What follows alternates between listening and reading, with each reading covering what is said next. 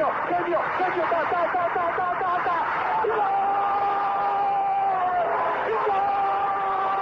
Dennis Bergkamp, Dennis Bergkamp, Dennis Bergkamp neemt de bal aan. Dennis Bergkamp, Dennis Bergkamp, Dennis Bergkamp, Dennis Bergkamp, Dennis Bergkamp. Posse de bola para Portugal, vai Éder, vai Éder, vai Éder, vai Éder, chuta, chuta, chuta! Gol! Gol!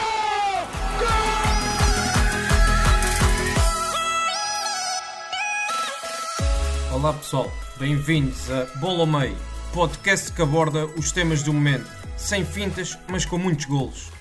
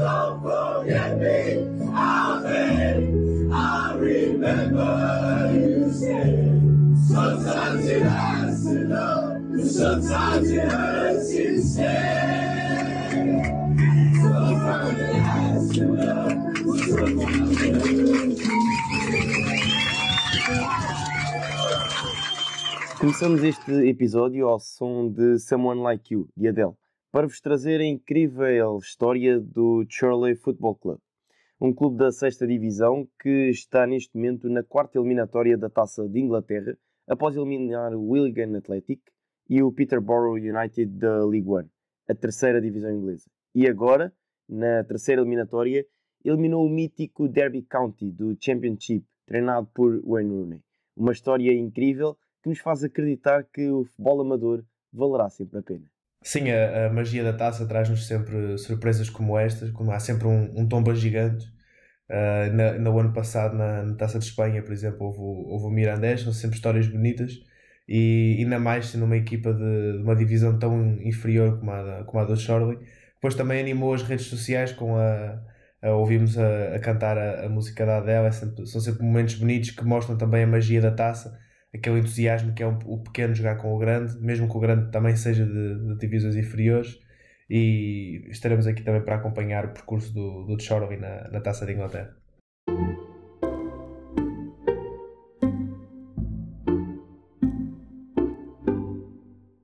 A primeira rubrica que apresentamos neste novo formato do Bola ao Meio é o Momento da Semana. O primeiro momento da semana é dedicado a um amigo dedicado a alguém que me fez sorrir na bancada. Alex Apolinário despediu-se de nós esta semana, vítima de uma paragem cardiorrespiratória.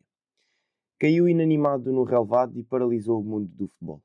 É com uma voz trêmula e um sentimento angustiante que lhe dedico estas últimas palavras. Um craque dentro e fora do campo que, mesmo no chão, me fez acreditar que ia driblar mais um adversário. Alex, serás o eterno 99. Até um dia, craque. Sim, é, é um dos, dos dois momentos tristes da, da semana. Perdemos eh, dois desportistas esta semana. Em Portugal também Paulo Diamantino do, do basquetebol e é, e é assustador, é uma, é uma ideia, esta ideia de ver esta, estas situações todas também juntando à situação que, que o planeta está a viver, é, é assustador ver que seja, seja jovem, seja mais velho, mas sobretudo jovem que ainda tem a vida toda para frente, sai para trabalhar, para, neste caso é o futebol, e, e de um dia para o outro, de um momento para o outro, tudo, tudo acaba e deixa família, deixa filhos, deixa, é, deixa amigos, é, é assustador. faz-nos também pensar naquilo que é, e uh, eu sem querer entrar em, em moralismos, longe de mim disso, mas também faz-nos pensar aquilo que é um, a forma como nós olhamos para, para as coisas, não é? Muitas vezes temos sempre a, a, a vontade de esperar pelo fim de semana ou querer estar com alguém que não podemos estar ou ansiar momentos ou ansiar coisas ou ter um desejo forte de possuir bens materiais e muitas vezes não percebemos bem aquilo que é a vida porque quando vemos casos destes é que conseguimos parar um pouco e refletir que ok, a vida não é só esperar pelo fim de semana, não é só querer o carro, não é só querer essas coisas todas, mas também é aproveitar cada, cada momento e isto faz-nos ter essa, essa ideia ainda mais presente e, e pronto, sem querer também entrar aqui em grandes moralismos, que isto é, é uma matemática completamente diferente, mas fica também assim a, a nossa homenagem ao, ao Alex e, e, também uma, uma menção especial para, para o Paulo. Sim, porque, e na altura, uh, escrevi mesmo no, no meu Twitter, porque foi a primeira uh, ideia com que, com que fiquei após todo o, o acontecimento do, do Alex, uh, foi que a nossa vida está constantemente no limbo e a qualquer momento um passo em falso e, e caímos e tombamos. E portanto uh, há que aproveitar e fizeste essa, essa menção muito bem feita também do Paulo. Uh, portanto, há que aproveitar cada momento e desfrutar ao máximo, porque não sabemos, não sabemos quando, quando é que será o, o nosso dia. Uh, e portanto foi, foram dois momentos tristes na, nesta semana e portanto agora há que levantar a cabeça e honrar tanto o Paulo como, como o Alex em cada momento que, que entrarmos em campo, seja no basquete, seja no futebol.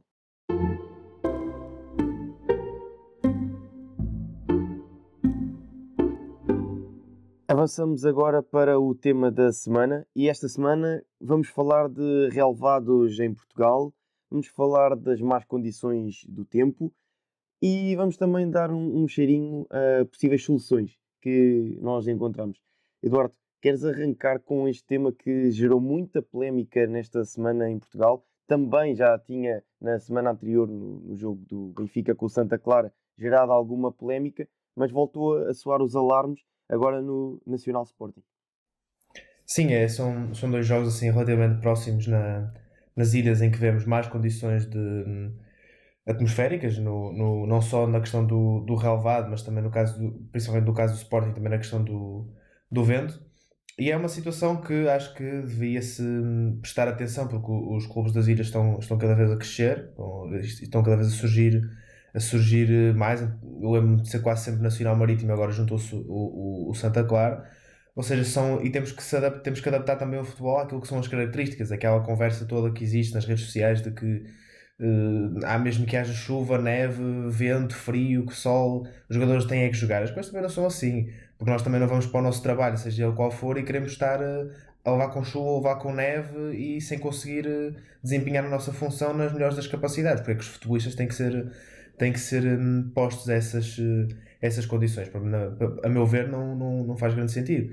Então acho que se deveria procurar um, gerir melhor as coisas, não só um, podia tentar gerir uma, uma, de certa forma o calendário para para os jogos, e na, na marcação de jogos, claro que é sempre difícil, imprevisível, não é? mas poderia ser uma solução em, em vista.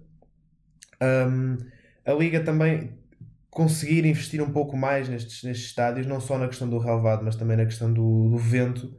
Um, a chuva acho que é algo relativamente tranquilo para os jogadores, mas o vento já, já afeta bastante. Eu lembro no Santa Clara Porto desta época, o, o alguém queria bater bola para a frente e a bola desviava ou parava a meio do, do, do, trajeto, ou seja, isto condiciona imenso a ação dos jogadores e aquilo que é o espetáculo do jogo também. Um, e voltando àquilo que estava a dizer, de certa forma tentar conseguir condicionar a, a ação do vento no estádio através de alguma construção, não, sei que também não sou, não sou engenheiro, não é? mas tentar eh, de alguma forma isso e depois também a questão que, que até passo para ti, André, a questão do, do relevado, fala-se muito em sintéticos, em, em híbridos, em enfim, é para saber também aquilo que achas na questão do, do relevado. Sim, essa tem sido um tema bastante debatido uh, durante esta, esta semana, porque lá está, voltaram a soar os alarmes em torno de dois jogos com maior visibilidade em Portugal, mas a verdade também é que uh, futebol é e sempre será um desporto de inverno. Agora, o, o ponto fulcral para mim é o inverno e a, a, tempestade. E aí são duas coisas completamente distintas. Uma coisa é jogar no futebol de inverno, num jogo à chuva, num jogo com vento, outra coisa é jogar no meio do, de uma tempestade. Uh, e se bem vimos aquilo que se passou na, na Madeira, agora com, com o Sporting, mais recente, a bola nem sequer parava, parava quieta. Portanto, como, a questão que eu coloco é, e houve gente que defendeu que uh, o vento não é impeditivo de jogar, então eu pergunto como é que se, vamos, como é que se bate uma grande penalidade ou um pontapé de canto se a bola não estiver parada no, no local. Portanto, são estes pequenos pormenores que eh, fazem toda a diferença. A bola tem que, tem que estar quieta, a bola tem que se conseguir parar. Uh, depois pode haver vento e há, muitas das vezes, há um estádio em Portugal, o, o estádio do, do Rio Ave, nos arcos, aquilo é sempre um vendaval tremendo, mas a bola está para parar. Agora, no ar é que é outra conversa, mas isso faz parte do, do desporto que, que o futebol é.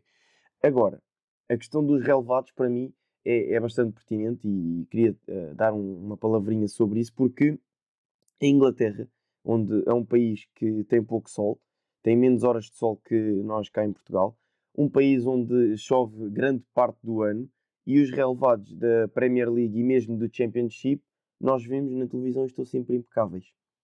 E cá em Portugal isso não acontece num país onde temos muito mais horas de sol e temos uma precipitação muito mais reduzida do que a Inglaterra. Portanto, acredito eu que uh, passará, poderia passar por um, um, plano de intervenção da, da Liga uh, e da Federação, em, as duas uh, em conjunto, ter um, um plano de reforço das condições dos relevados em Portugal.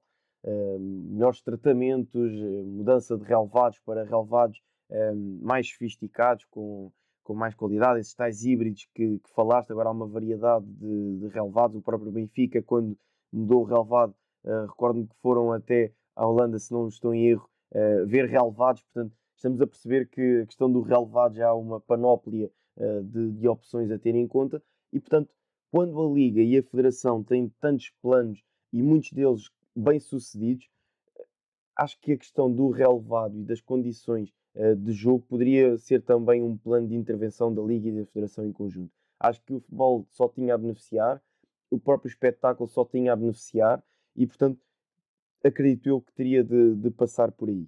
A outra questão uh, vai, um, vai um bocadinho ao encontro daquilo que se fala sempre que um grande joga contra uma equipa mais uh, de campeonatos inferiores na Taça de Portugal. Eh, a questão do relevado, a questão das luzes, porque não dá para fazer uma transmissão televisiva, mas uh, lá está. Vou outra vez à Inglaterra porque uh, não diria que é o futebol exemplo, porque não, acho que não, não tem de haver futebol, futebol futebols que sejam exemplo, digamos assim, mas a verdade é que o Tottenham jogou frente ao Marine, um clube da oitava divisão, no, no seu estádio, o Rosette Park, um deste estádio com capacidade para 4 mil pessoas, como tantos outros em Portugal de divisões inferiores. E o que é que sucedeu? O Tottenham foi a jogo, não houve mudanças de estádio eh, e o Marine pôde receber eh, o Tottenham no, no seu estádio. Portanto, isso também é importante frisar. E já agora o Carlos Vinícius fez um hat-trick. Portanto, uh, acho, que, acho que é importante também frisar este tipo de situações porque aquilo que move os clubes mais pequenos na, na Taça de Portugal é poder defrontar um grande e no seu estádio. Acho que é isso que traz todo o prazer ao jogo. Portanto, também as operadoras de televisão têm que se adaptar a essas condições e, e acredito eu, não, não há um adepto uh, que assista a um jogo na televisão que fique chateado por ver um jogo com menos iluminação ou que não tenha a iluminação ideal. Não. É a Taça de Portugal, é a festa do povo uh, e, portanto, eu acho que esses jogos deveriam ser sempre, não deveria de, de, haver sequer a hipótese de poder trocar o relevado, o estádio. Uma coisa é o campo não, não, não dar para, para se jogar e ser impraticável. Outra coisa é aquele relevado ter condições, o relevado ou sintético ou o que for, ter condições, a equipa habitualmente jogar lá no seu campeonato e depois quando joga na Taça de Portugal só porque é um grande e tem de ter transmissão televisiva não se poder jogar lá um, por condições até de iluminação. Portanto, acho que isso não faz sentido e este é um, um exemplo que deveríamos seguir em Portugal. Sim, concordo, concordo a 100%. E até há muitos clubes que, que no seu seio sabem que quando calham com uma equipa da, da Primeira Liga, um dos grandes, provavelmente não vão ter não vão, não vão passar à próxima fase, mas aquele, aquele sentimento de, de orgulho que não só agentes do clube, mas também os adeptos sentem um, em receber um grande é, faz parte da festa do futebol. O futebol não é só dar espaço aos grandes, não é só dar espaço às televisões e dar espaço a estádios todos bonitos, cheios de iluminação com um relevado fantástico, e o resto que é o, o, o sentimento que envolve o jogo que, que, fica, que fica de parte. E ainda mais agora, nesta fase de pandemia, nós, nós ainda damos mais importância a essa questão do, do, do sentimento pelo jogo, porque nós adeptos estávamos tínhamos a presença no estádio garantida e agora estamos privados disso e certamente estamos todos ansiosos por voltar aos estádios e visitar aqueles que já queríamos visitar. E, um, e essa questão do relevado também é muito pertinente, não só para clubes de primeira e segunda liga, que são os, os campeonatos mais profissionais, mas que já deveriam, muitos deles, uh, uh, ser, ter, ter, algum apoio da Federação e da Liga, como, como te falaste bem, uh, para melhorar as condições do relevado, porque é, é, é impensável num país que, que se quer dizer desenvolvido em futebol ter relevados que parecem uh, os, os quintais que, que vemos aqui na, nas cidades. Um, e, mas também nas eh, divisões inferiores, porque há muitos clubes que não têm dinheiro para, não têm capacidades financeiras para, para ter relevados em condições e um, merecem, tal como os outros que, seja por que motivo for, têm mais dinheiro para uh, ter relevados melhores, merecem também ter uh, relevados em, em, em mais condições.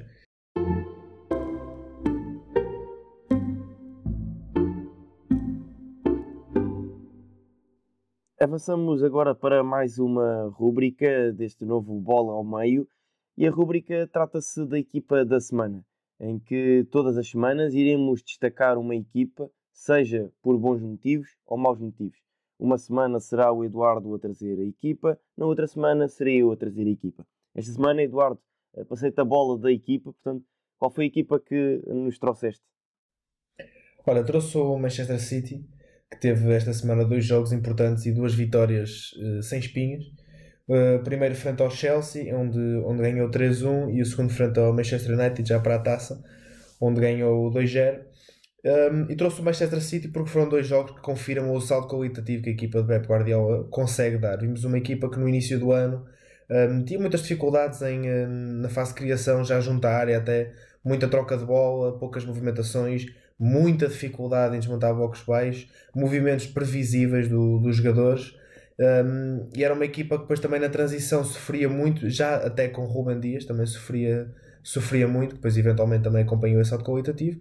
Um, mas era uma equipa que hum, não parecia ser de Pep Guardiola, até que o técnico espanhol nos surpreendeu mais uma vez e, e, e está a conseguir criar uh, dinâmicas uh, interessantes na, na equipa que estão a, também a, a, a, confirmar esse salto qualitativo. Falo sobretudo da, da, da, importância que Kevin De Bruyne está a assumir cada vez mais na equipa. Já, é o, já era o jogador mais importante do City, que é, a realidade é essa, mas agora ainda mais a, assumir uma importância ainda, ainda maior no jogo contra o Chelsea Falo, por exemplo, da, da, da, dinâmica que encontrou na esquerda com Zinchenko, Foden e, e Gundogan, que depois também fez movimentos, fez incursões até para chegar à zona de finalização, ocupando a posição de falso 9, que era a posição que, que, De Bruyne ocupou a maior parte do jogo. Um, destacar também Zinchenko, que com a sua inteligência uh, tática e qualidade técnica oferece, não oferece os recursos que, por exemplo, Mendy ou a Reilinho oferecia. Um, no sentido de fazer a linha toda e, e, e, ser um jogador mais de velocidade, mas é um jogador mais de pausa, um jogador mais de, de pensar o jogo e com a, tendo em conta a dificuldade que o Guardiola tem tido em, um, na fase de criação e encontrar espaço e até a criá-los, uh, ter Zinchenko uh, facilita, facilita bastante isso. E Kevin De Bruyne assumiu essa importância em, um, em várias movimentações que fez, desde, desde já no aspecto associativo que fez ao seu jogo, um, lá está no jogo contra o Chelsea, mais essa dinâmica na esquerda, também recuar para formar uma espécie de losango no meio campo, conseguir criar superioridade 4x3 no face ao meio campo do Chelsea foi muito interessante por parte de, Guardiola. Já contra o United, um, De Bruyne teve, um, ah, só, se esqueci no, no, jogo do Chelsea, uh, De Bruyne tem influência direta nos, nos dois primeiros gols através de combinações na, na esquerda. Também comprova um pouco isto que eu também estou a dizer. No jogo contra, contra o United, Kevin De Bruyne voltou a assumir a sua importância mas desta vez já foi no corredor direito, onde encontrou um Cancelo jogando mais por dentro, onde viu um, John Stones também a procurar passos verticais e encontrar uh, colegas uh, em zonas mais frontais, e também em combinações com Sterling, lançando o, o, o avançado na, na velocidade. Mas mostra que Guardiola conseguiu uh, reinventar a sua organização ofensiva. Um, assentando no pilar que é Kevin De Bruyne, que é dos jogadores mais inteligentes que, que, que o futebol tem hoje em dia. E também eh, uma nota rápida para a transição ofensiva do, do Manchester City, que parece muito mais sólida. Um, apesar de ainda não perfeita, parece muito mais sólida na forma como há o entendimento de seja quem estiver à frente sabe que movimentos é que tem que fazer com base naquele que tem a bola, e isso é muito importante. Um, é questão também dos códigos, dos códigos sensoriais. Um, e também, claro, obviamente, o destaque para Rubem Dias, que é, está uma autêntica, uma autêntica muralha na, na defesa do Manchester City, foi elogiado por Guardiola. Mas André, tu também, tão bem como eu, sabes que a influência que, que Rubem Dias tem tido na, no Manchester City. Sim, sim, sem dúvida. Teve, tem tido uma grande influência e uh, lá está, jogou frente ao meu United uh, e não deu hipótese. Portanto, um, foi difícil ver esse jogo porque o United não conseguia ultrapassar aquela barreira e o Ruben Uh, tem sido elogiado por, pelo Guardiola, foi também já elogiado pelo, pelo Stones esta semana, porque tem, estado muito bem e tem estado a, a um nível exibicional uh, muito, muito interessante, com a tal capacidade que um, ehm, no início, quando apareceu na equipa do, do Benfica, não, poucas pessoas lhe reconheciam que era a capacidade de sair a jogar. E acho que essa foi a maior evolução no jogo do, do Ruben, que foi a sua capacidade com bola. Eh, porque uh, capacidades defensivas ele já as tinha, já as tinha todas trabalhadas, obviamente trabalhando, melhorando um ponto ou outro no, no, seu jogo, mas essas características defensivas estavam lá.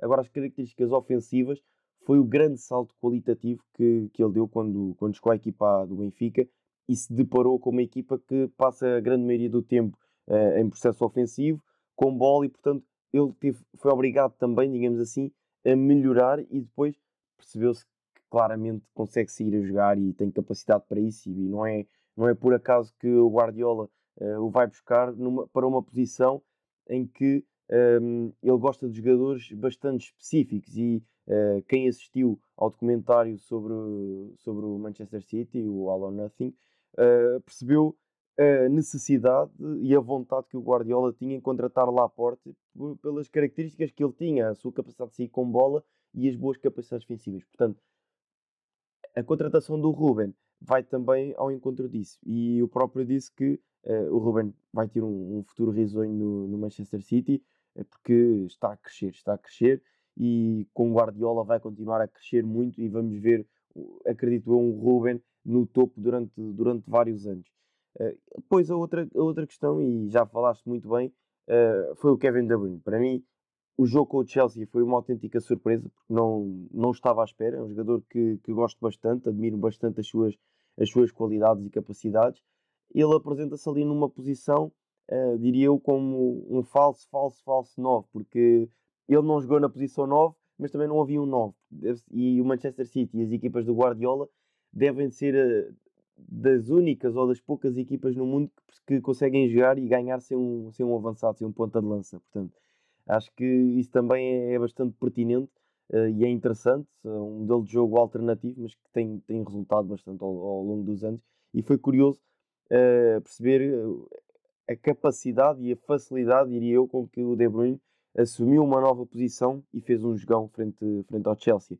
vai também um, um pouco ao encontro daquilo que se passou há tempos com, com o Kimmich, se bem se recordam, em que o Kimmich faz de defesa de direito, faz de central, faz de médio defensivo, faz de médio ofensivo. Portanto, e aquilo que o Mourinho disse bem foi que uh, um jogador com a inteligência do Kimmich não tem uma posição, joga onde for preciso, porque entende todos os momentos do jogo. E essa é a diferença uh, do Kimmich e do De Bruyne para, para tantos outros. É que a, a, sua capacidade de percepção do jogo, de leitura de jogo, de ocupação de espaços, é bastante boa e mais elevada do que, do que os outros e, portanto, conseguem se adaptar rapidamente a uma nova posição e nem é uma nova posição, é uma nova função. Ou seja, o treinador atribui-lhes determinadas funções eles conseguem desempenhar não tendo uma nova posição, porque via-se o De Bruyne a baixar no terreno, via-se no De Bruyne a desqueirar à direita, a desqueirar à esquerda e nunca estando na posição 9 como uh, aparecia nos grafismos de jogo que ele ia jogar a ponta de lança e não jogou a ponta de lança, jogou, uh, jogou ali no meio, digamos assim. Um, portanto, também acho que, que, tem sido um trabalho muito interessante do, do Guardiola e do City e veremos, veremos, veremos onde é que este City vai, vai parar e também aquilo que vai fazer até ao final do, do campeonato, porque acredito eu seria interessante uh, voltarmos a ter o Manchester City uh, no caminho das vitórias e a aproximar-se do topo para que a Premier League volte a ser competitiva até ao fim, como tem sido este ano, e aquela, ali, aquela primeira metade da tabela está muito interessante, com as equipas muito próximas umas das outras, do primeiro ao oitavo, uh, estão muito próximas e, portanto, estou, estou curioso para, para ver aquilo que, que vai surgir deste Manchester City que em sete dias conquistou três vitórias. Isso é muito importante. Portanto, a uh, quantidade de jogos que a Inglaterra há no espaço de uma semana, sete dias, três jogos, três vitórias, mexeu na equipa, continuam a vencer e, portanto, mérito total na, na tua escolha e mérito total também para o Manchester City. Sim, e só para terminar, para dar também uma nota de, do Ruben Dias, reforçar também o aspecto de, de liderança. À semelhança um pouco daquilo que Bruno ofereceu ao Manchester United quando chegou, de verem a, a dar instruções aos jogadores em campo e, e, e assumir-se como uh, um patrão, digamos assim, o Ruben assumiu-se sem dúvida como patrão da defesa, coisa que não acredito que Stones nem Laporte tenham conseguido um, se assumir como, e acho que isso também foi aquilo que Guardiola também foi, foi aquilo que falhou um pouco no, no Guardiola não estava à espera, é isso, é isso que eu quero dizer. Um, e Ruben encontra todas as Guardiola encontra em Ruben todas as características técnico-táticas que pretendia, mas também a questão psicológica e social uh, que são tão importantes no, no jogo. E encontra Ruben Dias que um, faz-me lembrar um bocadinho um, Company, naquilo que no, no aspecto da liderança, naquilo que é a importância de ter um, um central líder, e, e, bem se viu isso quando Company saiu do, do, do, do, Manchester.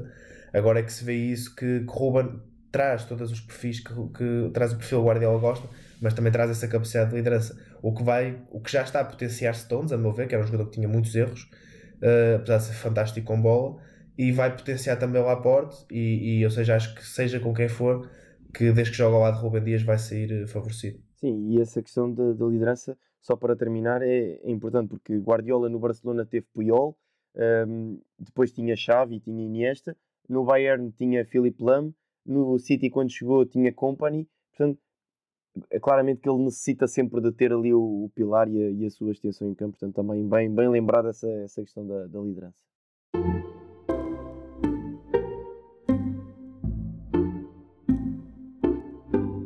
Avançamos para a última rúbrica deste bola ao meio e trata-se do jogador da semana. Portanto, todas as semanas uh, um jogador que se tenha destacado e esta semana o jogador que eu trouxe foi Aminarit, extremo esquerdo, 23 anos, marroquino e é jogador do Schalke 04. Esta semana fez um golo e três assistências e ajudou a sua equipa a terminar com uma série de 30 jogos do Schalke 04 sem conseguir vencer, quase um ano sem vencer na Bundesliga. Ganharam 4-0 ao Offenheim e evitou que a sua equipa chegasse ao recorde do Tasmania Berlim, que ficou 31 jogos sem vencer na Bundesliga. Foi também por aqui que uh, passou a minha escolha pelo Arit, porque é um feito importante para a equipa do Schalke, que já não, já não vencia há muito, muito tempo, quase há um ano que não vencia na, na Bundesliga, e uh, numa semana em que houve tantos jogadores que se destacaram pela positiva, poderia ter aqui e em off nós falámos de, das inúmeras possibilidades que, de jogadores que poderíamos trazer, mas decidi uh, optar pelo, pelo Aminarit por esta questão também da, da sua equipa.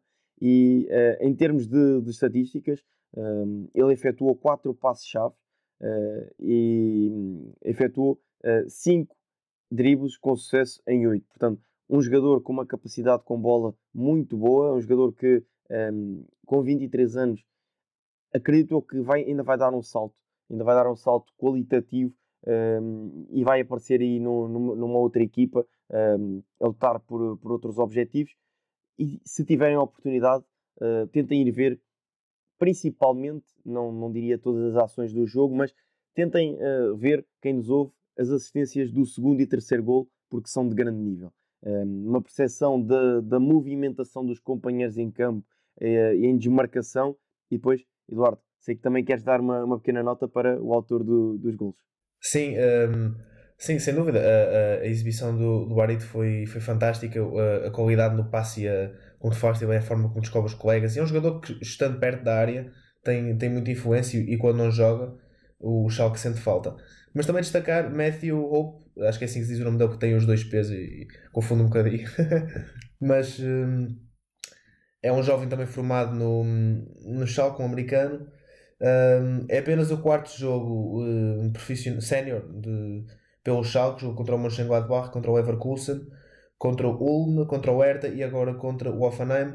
Um, assumiu a titularidade e quem vir os, os três gols que marcou são três gols de uma classe estonteante para um jovem nascido em 2001 que mostrou uma maturidade e uma frieza na finalização que há muitos velhotes, digamos assim, que, que não mostram e hum, também a complementaridade com, hum, com Arit na, nas movimentações e Arit no passe e também depois a capacidade de finalização de, do Wolf foram, hum, foram notas positivas também para, para o treinador que certamente agora conta com o, com o jovem americano para, para o futuro e, e certamente a ProScout também vai contar com ele para o futuro porque um jovem que finaliza assim não pode passar despercebido e tem que, ser, tem que continuar a ser observado portanto André também temos essa, essa função agora Sim, fica essa tua promessa portanto acho que da nossa parte é tudo espero que tenham gostado e continuem desse lado deixem também as vossas opiniões nas nossas redes sociais como eh, é habitual estamos sempre lá presentes Portanto, obrigado por terem estado desse lado, Eduardo também. Forte abraço para ti. Obrigado por nos terem seguido em mais um episódio. Sigam o ProScout nas redes sociais em Facebook, Twitter, Instagram, YouTube e principalmente no nosso site em www.proscout.pt. Até à próxima!